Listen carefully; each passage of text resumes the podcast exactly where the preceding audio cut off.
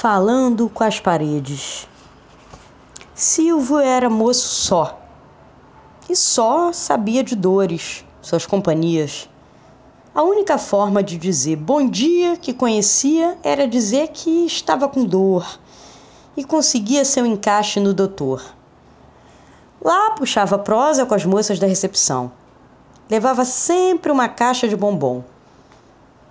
Ia e perguntava o que já sabia. Isso é coisa da sua cabeça, o doutor dizia. Pobre rima, como sua sina. Isso ele bem sabia, mas sabia também que se não inventasse uma dor, ali não voltaria. Era bom conversar com o doutor. Era bom conversar. Até o dia em que o doutor não foi, digo, o doutor se foi. Já não lhe valiam mais as dores. Para onde agora o levariam? Saiu de casa para jogar lixo fora, na mesma lixeira em que um pintor de parede jogava um papel de balas. O pintor não entendia de dor, mas de paredes. Ele que falava o dia todo para as paredes, como o pintor pensou. Pensou e riu, como há muito não fazia. O pintor não entendeu a risada do Silvio é que nós dois falamos com as paredes. Silvio ria de doer. Agora tinha dor, mas tinha dor de riso. O pintor achou que estava falando com o maluco.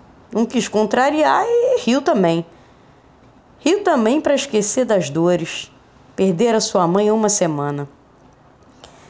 Prestes a reclamar do siso e ir atrás de um dentista, Silvio pediu licença. Antes que conseguisse arrumar mais uma dor, o pintor chamou: Ei, escuta, se o senhor precisar que eu fale com suas paredes, eu falo de graça. É que minha mãe se foi e pintando a dor passa mais rápido. A parede de Silvio precisava mesmo de uma mão de tinta. Silvio precisava de uma mão de tinta naquela vida de Xerox. Mas há anos vivia só. Não lembrava o dia em que passaram café para duas xícaras. Era bem verdade, estava farto de ouvir sua voz. Podia ser bom não inventar mais uma dor. A dor do pintor era dor mesmo. Tinha cor. Em casa, só um resto de café no pote. O pintor aceitou com muito gosto. Seu café não teve gosto de remédio, mas de abraço. E foi com a parede verde claro que o pintor abraçou o tal Silvio das Dores, que acordou sem dor sem dó de si, rumou para o sol.